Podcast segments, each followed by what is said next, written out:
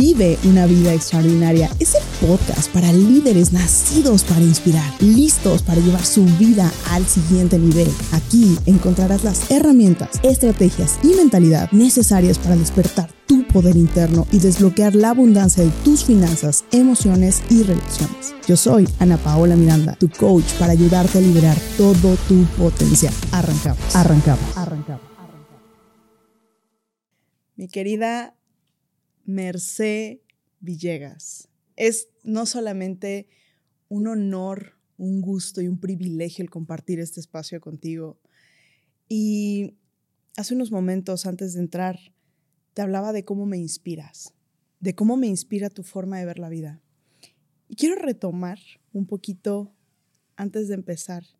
Quiero decirte y agradecerte el permitirme ver en ti esa niña divertida, esa mujer viva, esa energía y esa chispa que contagia a, cualquiera que está cerca de ella. Así que bienvenida a tu casa vive una vida. Gracias, Pau. Para mí también es un placer, es un honor poder compartir contigo. Y, bueno, este, ahorita te decía, Dios une a las almas para siempre un propósito superior y yo creo que ningún encuentro en la vida es casual. Por eso estamos aquí compartiendo lo que ha sido nuestra vida y, yo creo que las historias conectan. Así que gracias, gracias inmensa. Ay, me encanta. Hace unos tiempos eh, comentaba con alguien y me decía, te tuve que ir a encontrar hasta Bali Entonces creo que aquí aplica lo mismo. Te tuve que ir a conocer hasta Bali, bueno, digo, muy, muy este sacrificados nosotros yéndonos a Bali a conocer, pero bueno, listos. Un retiro espiritual en Bali, Dios, qué sacrificio. Así es. Y pues justo hablando un poquito de Bali, hablando para arrancar y para entrar en materia, me gustaría saber cuál fue tu más grande aha moment, tu momento de mayor realización de inspiración y de entendimiento personal en Bali? ¿Y para qué crees que se te mostró? Wow, realmente a mí se me mostró para eh, conectar con las personas de Bali que vivían la experiencia espiritual sin tanto esfuerzo y sacrificio como a mí me tocó llegar allá. Ellos lo viven de una manera tan natural, tan natural, que a mí eso me, a mí eso es como que yo estaba viviendo el curso pero desde el hinduismo y escuchando cada palabra, y yo estaba siendo completamente guiada, porque a pesar de yo estar ahí dirigiendo el retiro espiritual, yo me sentía en el lugar con las personas correctas, no solamente por ustedes, sino por todas las personas, el mesero, la señora del spa, era increíble la felicidad. Ahorita tú hablabas de ese niño, porque un momento de retiro me dijiste algo muy lindo que a mí también me sucedió, Pao, y es, me volví una adulta seria, controladora, una persona perfeccionista una persona que nunca era suficiente. Y, y wow, ver esta inocencia en ellos, que la inocencia es cuando quitamos todas esas capas, esas nubes y ser felices porque sí, no más. Eso para mí fue de verdad un aha moment, para mí fue un momento satori, muy importante entender que podemos vivir la espiritualidad sin tanto dolor y sin tanto sacrificio. Y es que creo que acabas de mencionar algo bien clave y, y he estado rondando mucho en este, en este concepto, porque antes de viajar, antes de ir a Bali, esa pregunta fue la que yo me hice. ¿En qué lugares o en qué momentos de mi vida he elegido que la adulta sea la que dirija? Y cuando, cuando somos los adultos, somos los adultos aburridos. somos los... aburridos, serios, nos volvemos llenos de reglas, de normas, nos volvemos de verdad eh, una, una, cantidad de, de, de, normas para poder ser, ser lo que naturalmente somos, porque la verdad es que cuando empezamos un proceso de despertar, Pau, es que no hay nada que nos pueda ser añadido, ninguna religión o conciencia espiritual. De hecho, el curso lo dices, ya todo lo eres, pero quita las barreras que has puesto en contra de toda la belleza que eres. Entonces, eso por eso lo que tú me dijiste muy lindo es quitar el adulto y dejar el niño inocente, que disfrute, que vea qué pasó, lo disfruto. No pasó, lo disfruto. Y eso es los momentos grandes de la vida. Completamente, completamente. Y sabes, me haces reflexionar un poquito en ¿por qué en la crianza y por qué cuando específicamente nacen nuestros hijos, es un momento clave y una ventana de oportunidad de transformación, porque nos permiten ver,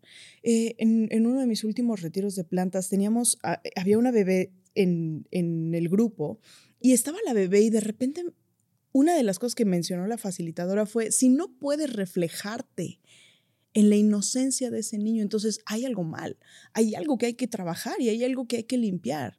Y creo que esta cultura últimamente de pensar en no niños, no esto, no lo otro, es querer cortar con esta creatividad, pero además con esta inocencia con la que un niño se presenta al mundo. Cuando Dios dice, sean como niños, se refiere a esa sencillez, se refiere a ese, a ese ser puro y perfecto como, como venimos al mundo, ¿no? Mira, es totalmente cierto porque es así como tú lo dices, Jesús dijo en un momento, venid a mí los niños, y los niños es todo ser humano, no importa que tengas 90 años, que es inocente, que es capaz de ver en el otro la inocencia, porque nada de lo que se nos ha dado tiene sentido si no es compartido.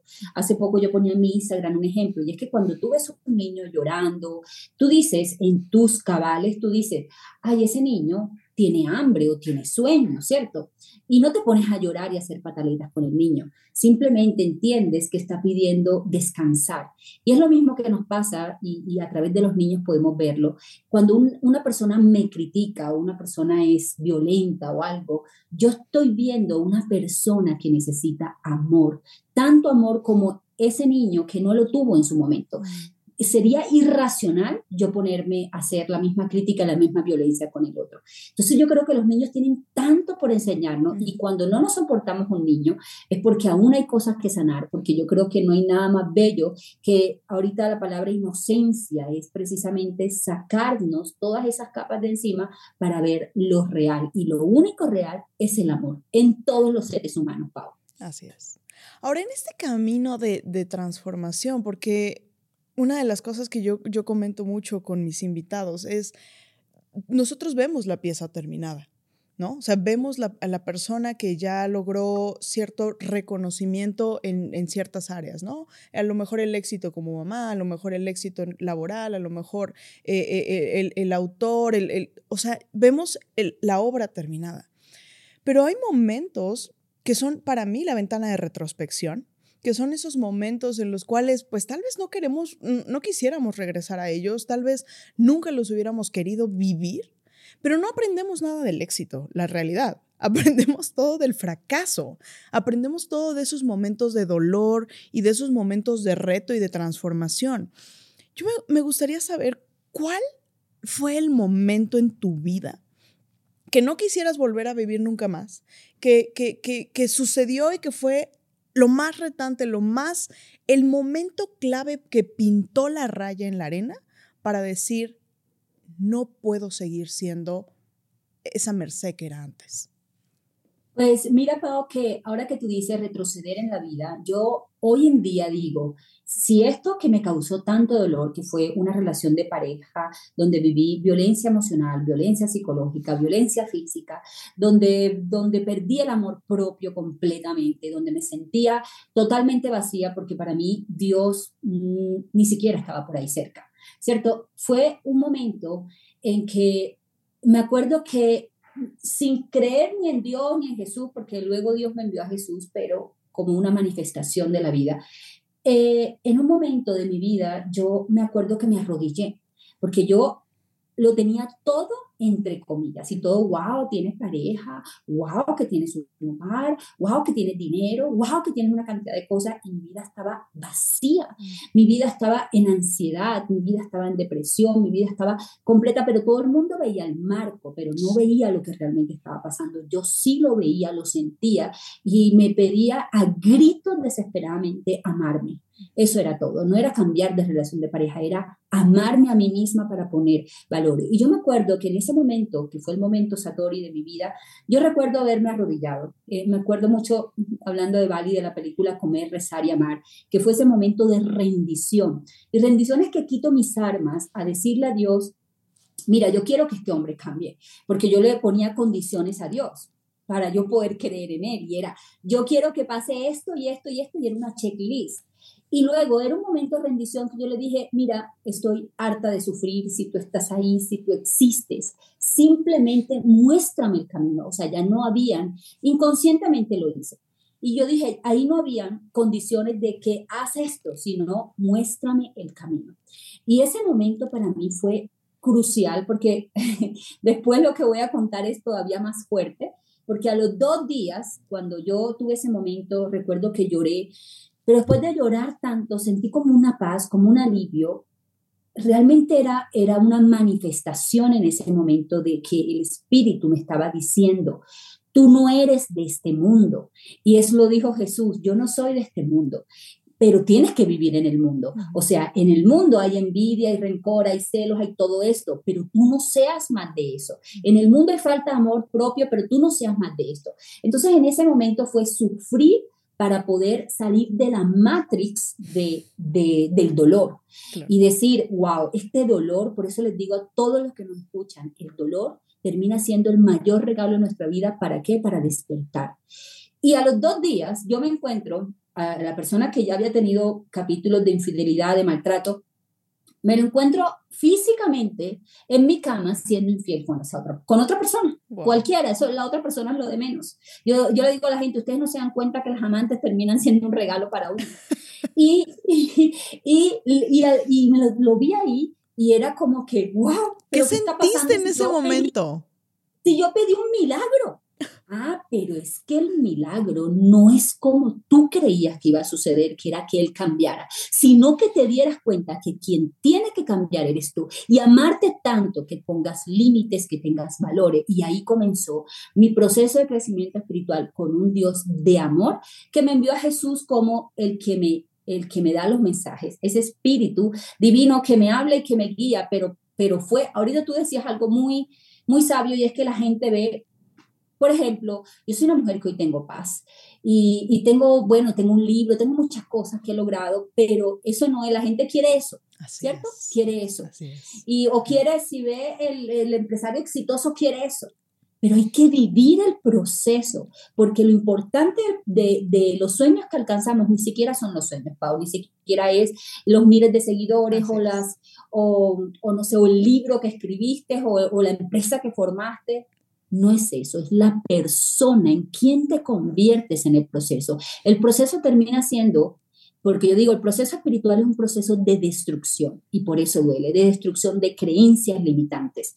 Entonces termina siendo el gran regalo de la vida y lo otro tan solo es una consecuencia de lo que, de quién nos convertimos. Por eso lo más importante en el proceso es quién soy. Antes era, sí, la insegura, la controladora, la egocéntrica, la, todo, la enferma, todo. Luego aprendí a quitarme yo misma esas etiquetas porque al final el único enemigo de nosotros somos, nosotros, mismos. Claro, claro. Y es que acabas de mencionar algo y me gustaría retomar dos conceptos súper claves.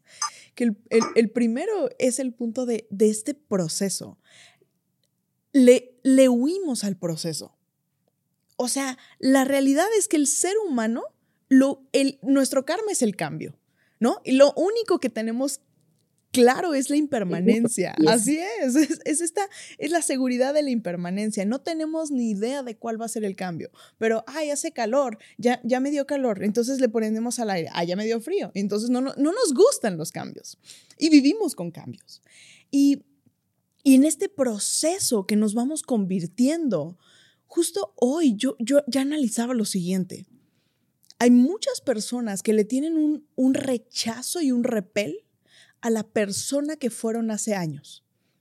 Y, y, y, y, de repente es, ay, pues veo a la persona de antes y, y no me gusta.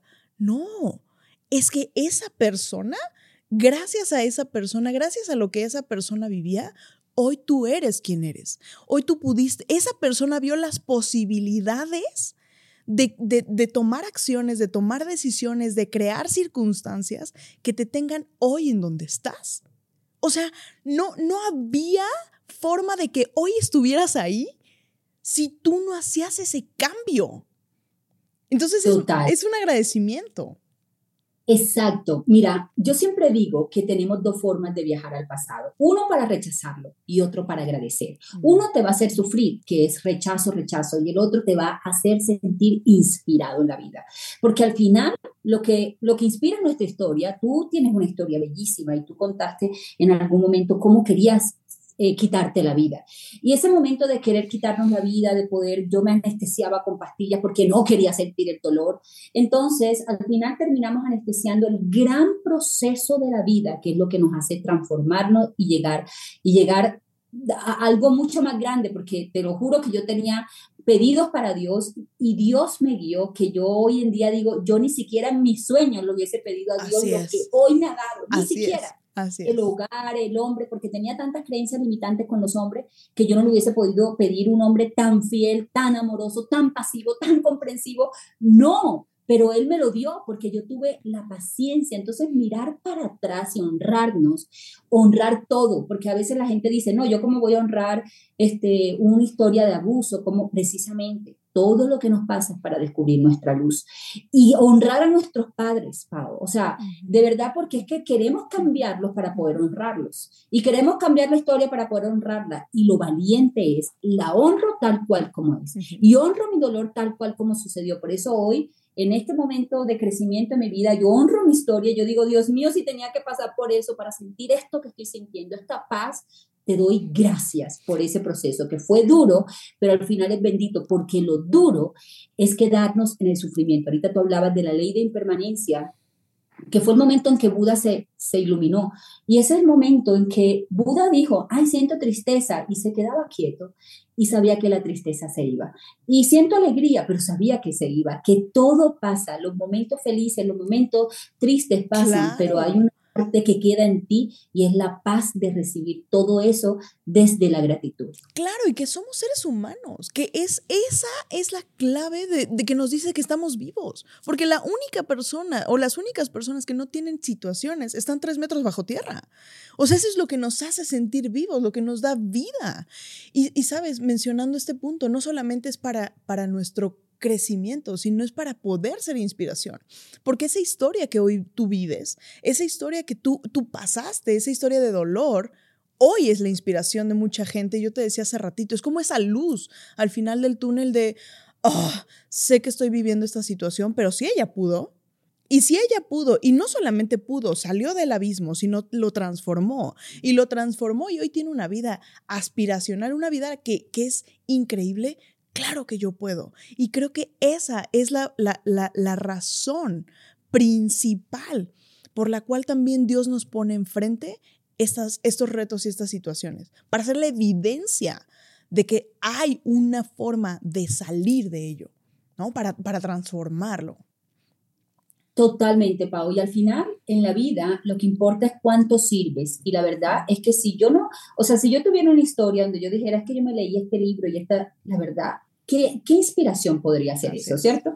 Lo que realmente transforma tú, este, ayer hablaba con Clau y tantas personas que hoy en día de verdad eh, brillan, y cuando hablo de brillan no necesariamente fama y dinero, porque hay amas de casa que brillan teniendo amor hacia sus hijos, etcétera. La forma de brillar no es lo que nos enseñaron en el mundo, mm. la forma de brillar es siendo paz y teniendo amor. Pero, pero esas personas, nosotros brillamos gracias a que un día pudimos pasar esa, oscuridad. Eh, pasar de esa oscuridad, pasar de ese túnel y decir y ir en el proceso. Yo me acuerdo de Rey León cuando iba por allí, este, cuando le, le dijo, le dijo Mufasa, es que tú te, te, has olvidado de quién eres. Entonces nosotros hablamos mucho de Dios y para mí fue una comprensión increíble y es, ¿quién soy yo? Ah, es que tú eres mi hija. Entonces yo ayer ponía una metáfora, es que cuando tú sabes que eres el dueño de, no sé, tú sabes que eres la hija del dueño del restaurante, tú llegas a ese restaurante seguro que te van a abrir, no tienes problema. Cuando yo sé que soy hija de Dios, yo ando por el mundo con confianza, pase lo que pase, con fe, con amor. Y la historia me ha demostrado que yo puedo, porque esa historia tan dolorosa, que además después vinieron muchos dolores más, es lo que me dijo tú sí puedes y puedes alcanzar lo que quieras en la vida porque no hay dolor tan grande que vaya a opacar la luz que tú eres y no la que yo soy, sino la que todos somos, porque todos somos una luz increíble. Así es, completamente y resueno al 100% en este, en este punto y me encanta que haya sacado El Rey León porque yo veía esa película todos los días y yo le decía, el otro día conversaba con mi mamá y le decía, creo que a nivel subconsciente, eso también influyó en mi, vida en el sentido de decir, tengo que recordar quién soy. Creo que en ese momento en el cual yo estaba en ese puente decidiendo entre mi vida y la muerte, esa llama, esa llama que todavía estaba ahí, esa brasa encendida que prendió todo el fuego posterior, fue ese recuerda quién eres. No, no se va a terminar así. Y en este camino de transformación hay muchas cosas a las que hay que morir para poder vivir. Esta frase me encantó cuando, cuando me la compartiste, ¿no? Hay que morir para poder vivir.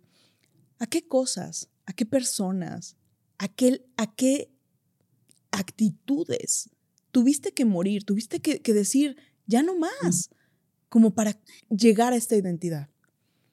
A mí es increíble porque la gente que me conoce hoy dice, yo no puedo creer todo lo que tú cuentas de ti. Y la gente que me conoce de antes me dice, yo no puedo creer lo que eres hoy, ¿cierto? Entonces es increíble porque, wow, que tuve que morir a un ego grande, controlador, a una mujer, mira, era una mujer que no se amaba. Cuando tú crees que una mujer no se ama, crees que ama, va por ahí con la cabeza agachada.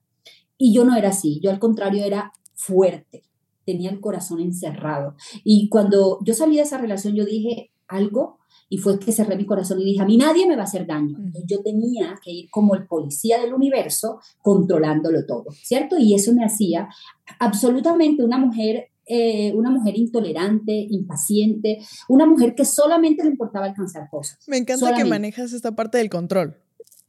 Total, es que somos controladores y, y, cuando, porque no confiamos en la vida, no confiamos en que una bellota se convierte en un roble, en que una semillita pequeña se convierte en una flor increíble y no está controlando nada, simplemente está confiando que el universo se maneja de una manera tan maravillosa y está en una confianza. Pero, pero nos volvemos policía del universo y nos hace sufrir. Entonces, entonces eso, tuve que morir a eso, porque entendí que mi poder que es una cosa el poder desde el ego y otra cosa es el poder del espíritu. El poder desde el ego es tú puedes, tú eres capaz y tú todo lo logras, pero desde el control y desde el fastidiar a los demás. Y, exigirle a los demás que me hagan feliz además, porque claro, yo no era feliz. Entonces yo tenía que decirle, ah, pero es que tú eres así. Entonces, crítica, juicio, wow, o sea, de verdad que como te digo, la gente dice, no, no puedo creer que eras así. Yo sí era así. Y eh, y morir al ego, morir al ego, a esa parte controladora para poder de verdad confiar, de verdad creer.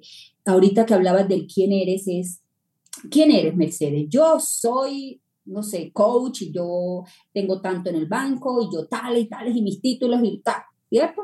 Ese quién eres. Y, y esa era mi respuesta, hasta ahí llegaba, era tan corta, tan pequeña y luego entender es que tú quién eres. El rey león dice en un momento, es que si tú te olvidaste de quién eres es porque me has olvidado a mí, porque Dios y yo no estamos separados. Entonces, entender quién soy desde el espíritu, que yo soy la compasión, aunque fuera intolerante, porque cuando yo desarrollé la tolerancia, la compasión, el amor y la paz en mí, Dios no me mandó la pastillita, Dios me mandó las situaciones perfectas para decirme, conviértete a través de la práctica de ser tolerante, justo en las situaciones donde podrías estallar de rabia. Entonces comencé con la práctica y la práctica es lo único que nos hace sabio. Pau, tú lo sabes, la teoría no sirve de nada. Entonces Dios no me mandó pastillitas, Dios me mandó una práctica, lo que hice fue hacerla, que me doliera, que me, que me estrujara y todo lo que fuera, pero no rendirme, porque no se vale rendirse para llegar a ese lugar tan alto que llegó Rey León, que vio un valle completamente abandonado, porque él lo había abandonado, para después convertirlo en lo que era, en un jardín donde se posan las mariposas naturalmente.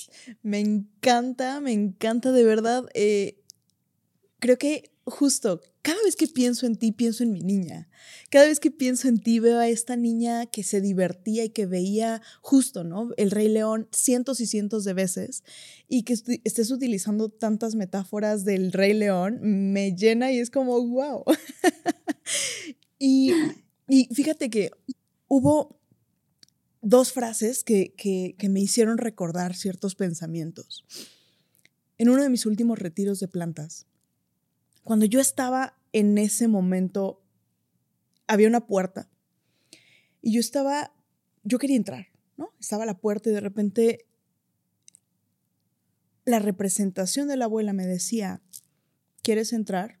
¿Qué tienes? Y yo, no, pues, es que yo no, no, no, o sea, no, vengo sin nada. Y me decía, ¿qué tienes? Y yo seguía, ¿no? No, no tengo, y no tengo, y no tengo, y no tengo el título, no tengo la, la, familia, yo no vengo de la no sé qué, yo no tengo la cuenta, yo no tengo el, yo no tengo, no tengo, y me decía, y me volvió a preguntar, ¿qué tienes? Y llegó un momento en el que me presionó tanto, ¿qué tienes? ¿Y qué tienes? ¿Y qué tienes? Y le contesté, no tengo nada, solo me tengo a mí.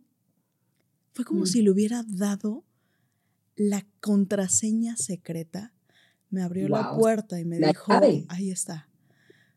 Y, y cuando se nos olvida a quién tenemos, cuando se nos olvida que quién somos realmente, es en donde perdemos la posibilidad de abrir las puertas. Es en donde, donde nos cerramos todas las posibilidades. Y quiero tocar esta parte del poder. Porque justo en ese mismo momento eh, o en esa misma ceremonia me habló del poder. Y me dijo, tú desde ti eres nada. Tú eres insignificante si piensas que tú tienes el poder. Pero tú desde, desde mí, desde, desde el Dios, desde el ser un instrumento, tienes todo al alcance. Y entonces dije, wow, qué profundo y qué fuerte el poder observar que todo, todo ya está en nosotros. Absolutamente todo, Pau. Lo que dijiste fue hermoso y te voy a decir algo. De hecho, eh, que mi, mi experticia y lo que me despertó a mí fue el curso Milagros yo me acuerdo que la primera frase cuando yo abrí el libro fue, yo a ti no te puedo añadir nada porque tú todo en potencia lo eres. Lo único que voy a hacer es a derrumbar las barreras que has puesto en contra de lo que naturalmente te pertenece, porque los milagros no tienen grado de dificultad.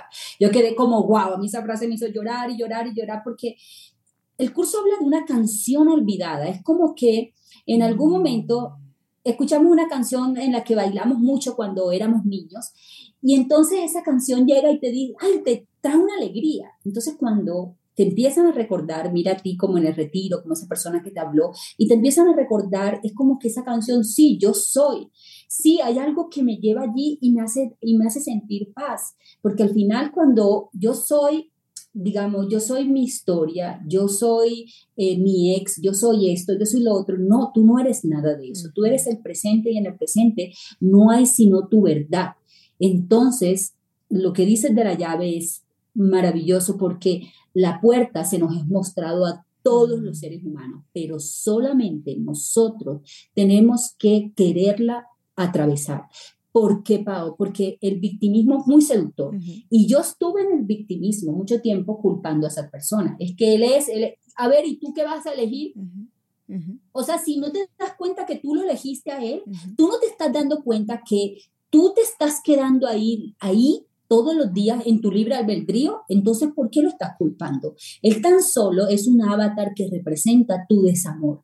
Así que mírate hacia adentro, porque cuando somos víctimas, el precio que pagamos es que el otro tiene la llave de mi vida. Entonces, cuando el otro cambie, mi vida cambiará. Por lo tanto, siéntate a esperar y siéntate a sufrir, porque ese es un momento. Por eso el despertar espiritual es solamente para aquellos que estamos dispuestos a atravesar la puerta y a que se presente el proceso de destrucción de creencias limitantes. Parece duro, pero lo duro es vivir en la guerra. Totalmente, totalmente. Creo que dijiste algo que, que es clave, porque hay tres cosas específicamente que yo he notado como un común denominador para las personas que nos transformamos. Y, yo lo veo en mis gladiadores, lo veo en la gente con la que trabajo. O sea, el primero es tener una decisión real de querer cambiar. Una decisión real. Porque hay quien, quien, solamente utiliza sus situaciones como una moneda de cambio. Me, me pasó, y, y, porque me pasó, entonces espero que los demás me abran la puerta y espero que los demás tengan la, sabes que es una palabra súper fuerte, pero es lástima. Nos vamos ah. abriendo la puerta con lástima. Y, y, ahí es en donde dices, no, no, es, e, es lo más básico que un ser humano puede vivir.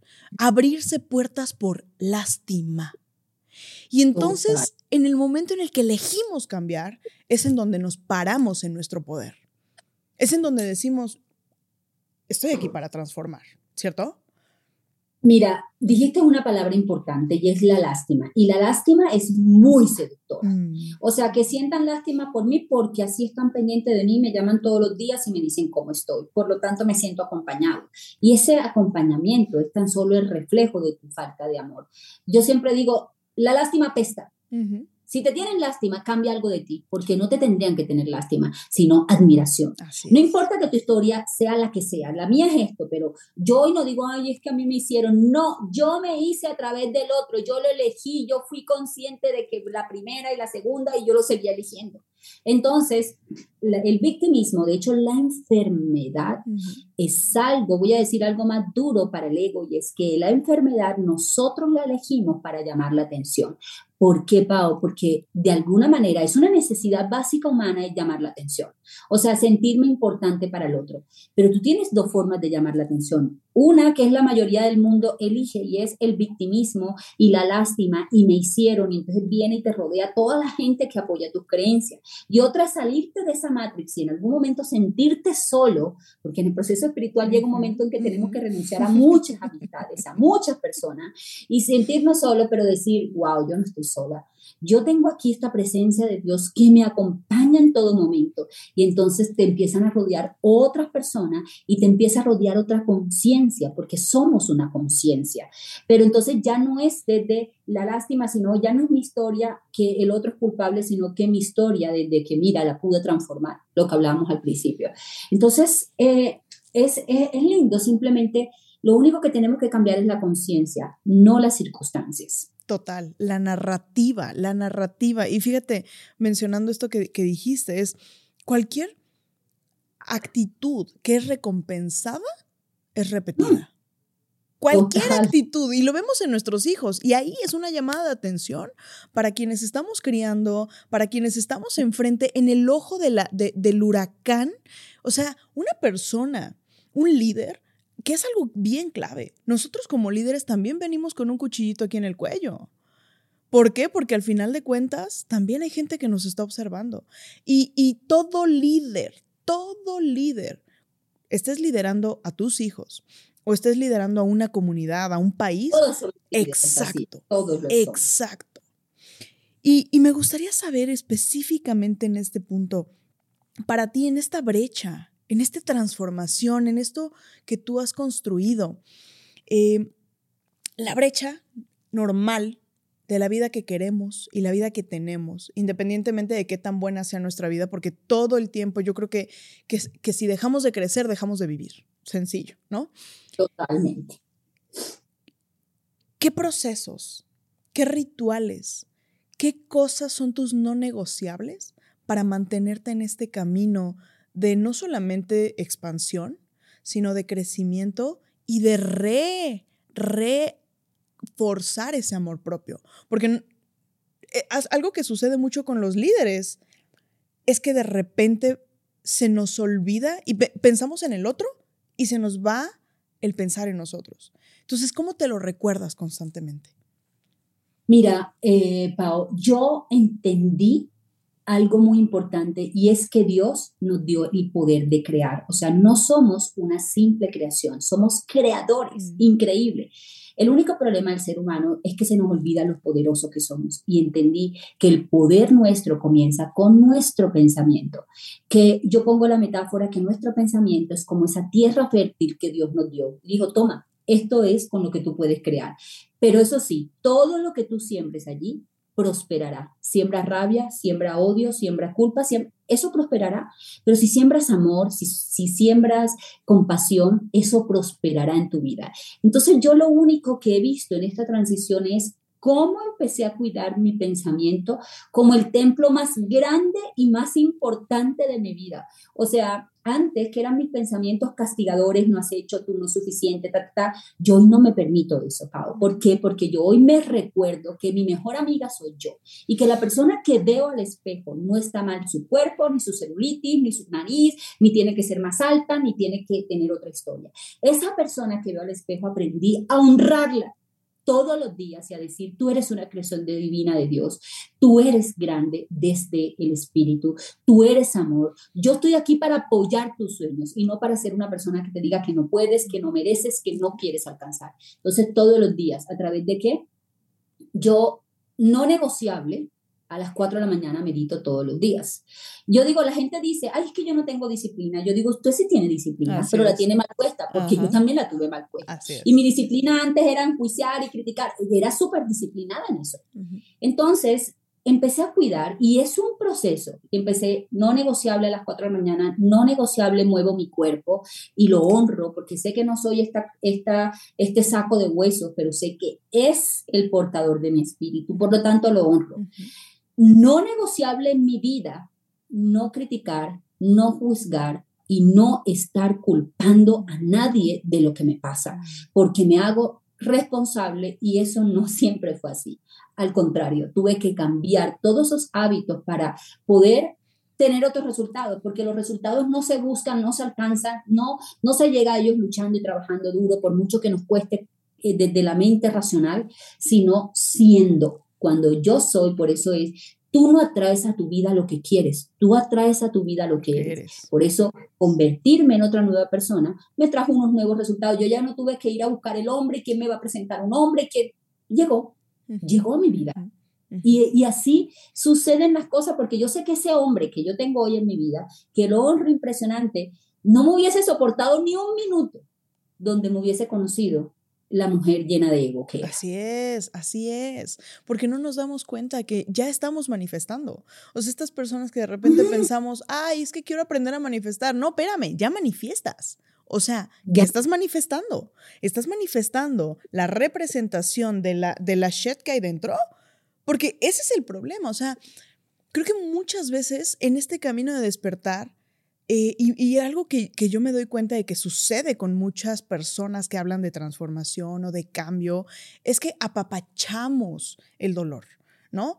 Y, y volvemos a este punto de aquello, aquella actitud que es recompensada Total, me encantó, me encantó, me encantó, porque eh, los seres humanos buscamos recompensa, pero bueno, ¿y qué tal si hoy tú cambiaste tu historia, para hoy tú recibes hoy recompensa, ¿cierto? Es. la gratitud de la gente, el amor que recibes, las nuevas amistades que te llegan. Entonces, ¿por qué tener que recibir la recompensa desde el dolor? Así sí, también, yo sé, que, yo sé que aprendemos a través del dolor, todos lo hacemos, pero un día decidimos aprender a través del amor. Así que hay un día ya no tenemos que sufrir para aprender y eso no quiere decir que no nos pasen cosas, pero si esto me pasa, yo no me voy a dar duro contra la pared para tener que aprender, sino que, ok, tomo esta situación, no me la tomo personal, no soy mi enemiga y empiezo yo el culpable, sino que venga, ¿qué hago? ¿Qué aprendo? ¿Cómo me comporto? ¿Cómo yo yo, eh, este, en vez de ir en contra de, la, de, lo que Dios quiere para mí, cómo colaboro y cómo dejo de interferir con esta situación para que sea solucionada, porque será solucionada. Totalmente. Y voy a retomar tu palabra hace unos momentos, dijiste responsable. Y, yo, yo divido esta, esta palabra en dos cosas, responsible, responsable. Y cuando hablamos de able, es como esta parte de capaz, ser capaz de responsabilizarnos, tener la habilidad de, de responder. Pero ¿cómo vas a responder? Vas a responder desde el, desde, fa, o sea, me, respondo desde solamente el, el, intestino sin, sin siquiera filtrarlo. Una de las cosas que me decía mi healer en una ocasión cuando al principio comenzábamos a trabajar era, tienes que pasar el filtro de la mente, luego bajarlo al corazón y después sacarlo a la boca. Porque muchas veces vamos mente, boca, mente, boca, mente, boca. Y entonces alguien se nos atraviesa, suceden las situaciones del exterior y entonces es mente, boca. Y en el momento en el que bajamos de la mente al corazón, y, sé que tú tienes una charla específicamente que va eh, de eso, ¿no? De bajar de la mente, bajarlo al corazón, porque ahí es en donde se siente y ahí es en donde la responsabilidad, la habilidad de responder, se da porque no, no hablas por hablar. Utilizas la boca como, como, como este, esta posibilidad manifestadora de que todo aquello que pones en el mundo, todo aquello, aquella palabra que sale de tu boca, es creadora, que estás creando. Todo, me encanta. Eso te lo escuché en Renacer. Y me encanta eso, porque de hecho está demostrado por la ciencia. Lo que hoy dijo Jesús, Jesús dijo, no, de mi boca no saldrá otra palabra que no sea la de Dios. Y la de Dios significa el amor, porque eso es todo el mensaje, el amor. Y, y, y simplemente es que hoy la ciencia demuestra, venga, es que tus palabras son moléculas. Entonces, eh, la única persona, guionista, director, escritor de tu película, eres tú. O de tu drama, que puede ser un dramamón o puede ser un, un, rollo así de esos mexicanos bien tremendo o puede ser una historia inspiradora. Pero tú decides porque se te dio el poder de ser libre y elegir. Entonces yo pongo en eso algo increíble cómo usamos nuestras palabras y cómo usamos nuestros pensamientos y yo le digo a la gente, a ver, si yo tengo, porque la gente entonces culpa, ¿no? Pero es que el otro me criticó, entonces yo qué quieres que haga ahí, ¿cierto? Entonces la gente dice cosas para no hacerse responsable. Entonces yo les pongo un ejemplo, digan, yo voy por, la calle con el cabello rojo, ¿cierto? Llega una señora y me dice, se te ve horrible tu pelo azul. Yo pienso, ah, esa señora tiene miopía, está enferma, le pasa algo, porque mi pelo es rojo. Entonces nos vamos ofendiendo porque alguien me dijo que yo era, no sé, egoísta o tales y tales. O sea, a ver, ¿Cuál es la identificación tuya? Tú realmente sabes, por eso es el quién soy, no me lo puede desbaratar nadie. ¿Por qué? Porque es la herencia de Dios. Y la herencia humana es susceptible a perderla, que me la quiten a un abogado. Pero la herencia de Dios no me la puede quitar nadie. Por lo tanto, si tú te estás sintiendo ofendido, en vez de atacar a esa persona, Mira desde la compasión cuál es la falta de amor de esa persona para ir por la vida diciéndole a los otros lo que te hace falta, lo que no tienes, lo que no. Entonces, obviamente, en este campo de redes y de todo, uno recibe de todo tipo. Yo le doy gracias a Dios porque tengo una comunidad divina, pero no hace falta quien hable por ahí, tontería.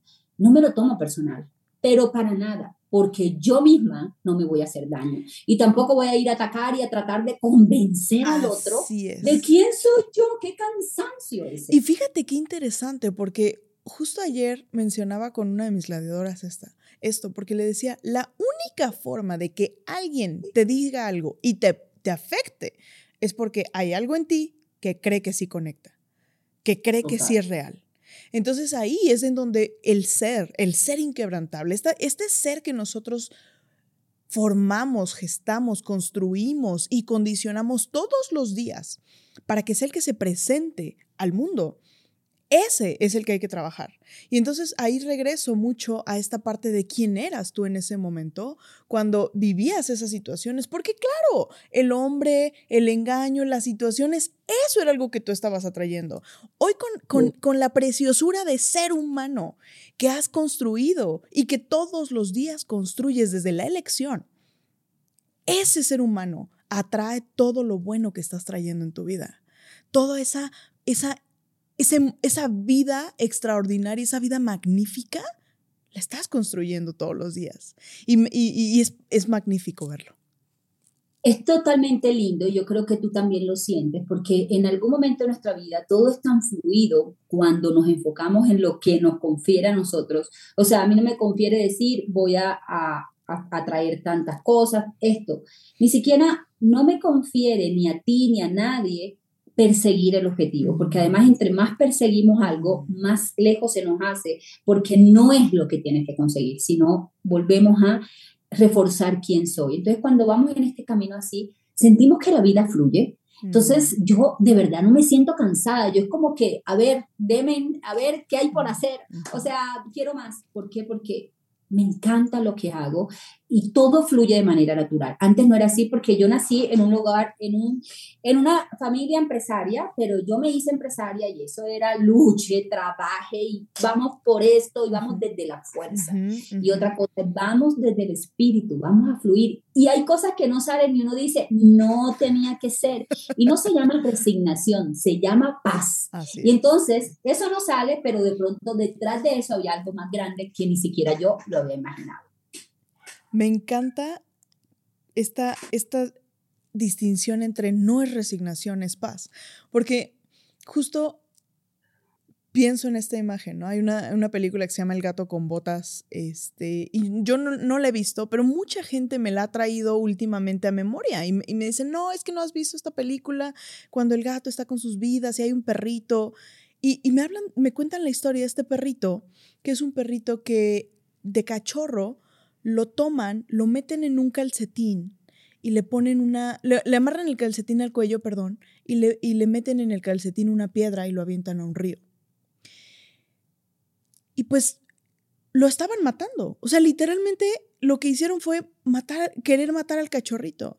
Y este cachorrito iba por la vida diciendo, me gané un suéter, ¿no? Este suéter lo traigo todos los días puesto porque me gané un suéter. Y entonces la gente allá afuera piensa, ay, es que este vive en otra realidad.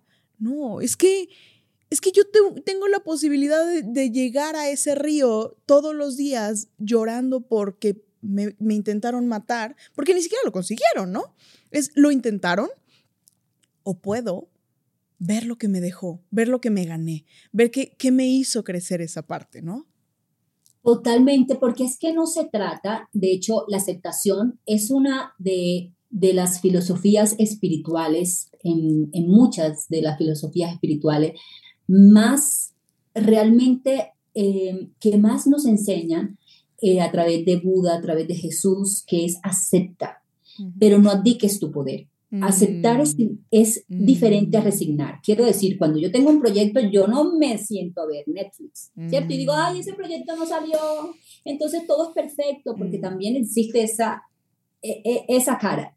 Y eso no se vale, sino que yo hago todo lo que está en mis manos hacer, todo.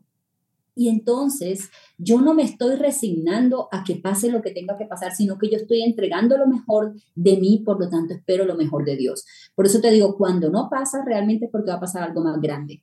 Cuando esa relación no funcionó, como me pasó a mí, es porque Dios tenía preparado algo más grande para mí. Cuando te sacaron de ese trabajo, confía, porque hay algo más grande detrás de, porque nosotros nos enfrascamos en el hecho, ¿cierto? El trabajo que me despidieron, este hombre que me fue infiel, esta mujer que me dijo esto, y no es eso, es que amplíes tu visión y puedas, y, puedas realmente tener visión y visionar que ahí hay una enseñanza. Entonces no es ver las cosas de una manera, y un curso de milagros te dice, ¿de qué otra manera puedes ver esto? ¿De qué otra manera? ¿Cuál es el tesoro oculto? Manifestamos cosas grandiosas, pero desde la guerra manifestamos más guerra. Así es. Así es, completamente, completamente. Creo que este regalo oculto y el tener la capacidad y la habilidad, porque también es una fortaleza que se va, va desarrollando, porque no, no, no nacemos con, con esta facilidad. Una, una de mis gladiadoras me decía, oye Ana Paula, ¿a ti te sigue pasando que de repente dudas y le quedé viendo como obvio? O sea, obviamente, o sea, somos seres humanos, tendemos a reaccionar. Es, es, nuestra, nuestra mente reptiliana y nuestra mente responsiva, pues claro que va a volver a lo sencillo, pero es en donde nos condicionamos todos los días, ¿no? De hecho, ahorita que dices eso, me estaba leyendo eh, en el viaje precisamente a Bali, me estaba leyendo el libro de Michelle Obama. Y uno también mm. me ve a estas personas por allá lejos y a, y a, y a su esposo. La luz que cargamos, ¿no? Exactamente. Y uno dice, wow, estas personas son, estas personas no. Entonces ella decía, cuando iba a sacar su libro, tenía demasiadas dudas y decía, ay, este libro será, no será. Y Y entonces también contaba cómo su esposo, siendo el presidente, se acostaba con esas dudas. Entonces aprendí algo muy lindo de eso y es que no importa la duda que te llegue, sino la respuesta que le des a esa duda. Porque puede que te llegue el mensaje, ay, tú no eres merecedora, ese libro no es bueno. Y tú digas, no, si es bueno y si lo voy a sacar. Entonces no es que la duda se vaya, porque al contrario nos hace más fuerte, sino nosotros qué respuesta le damos a nuestro ego cuando llega, porque de que llega, llega. Llega a decirte que no es suficiente, que no puede. Entonces uno dice, wow, estas personas que van a dudar, estas personas andan por ahí por la vida porque como son quien son, y volvemos a no son quien son, o sea, no son ese, ese marco. Son seres humanos y les llega la duda, pero responden. Ah, y afuera su libro. Y me voy a lanzar a, presidente, aún siendo el primer, eh, una primera persona de color que va a ser presidente. Entonces es la respuesta, no es la duda, sino la respuesta a esa duda. Me encanta y es una frase que ahorita me, me hace mucho sentido en el proceso en el que estoy, digo, por, por lanzar el libro y hacer todo. yo estoy esperando ese libro, a ver. me encanta, me encanta. Merce, cuéntame, en, en, este proceso, ¿cómo se ve este siguiente capítulo para ti? ¿Cómo se ve? ¿Qué hay en, eh, dándole la vuelta al capítulo en este libro de tu vida? Pues mira, Pau, de verdad que hay algo muy poderoso que yo hago en mi vida y es visualizar. Y yo creo que la visualización lo que nos quita es el miedo a seguir adelante. Quiere decir, si yo voy por un si yo voy a ir por un camino desconocido, pero yo lo visualizo en mi mente, mi mente ya no lo toma como desconocido, ¿cierto? Entonces voy dando paso firme. Entonces yo me visualizo yo sé que hoy le he servido a, miles de personas y, y, y 10.000 estudiantes han hecho un curso de milagros, pero yo me visualizo sirviéndole a Dios más. Y yo le digo, llévame a millones de personas y llévame a que yo sea tu instrumento, pero ya no hay ese condicionamiento, que tiene que pasar ciertas cosas, porque yo ya aprendí que Dios quiere más para mí de lo que yo incluso me puedo imaginar.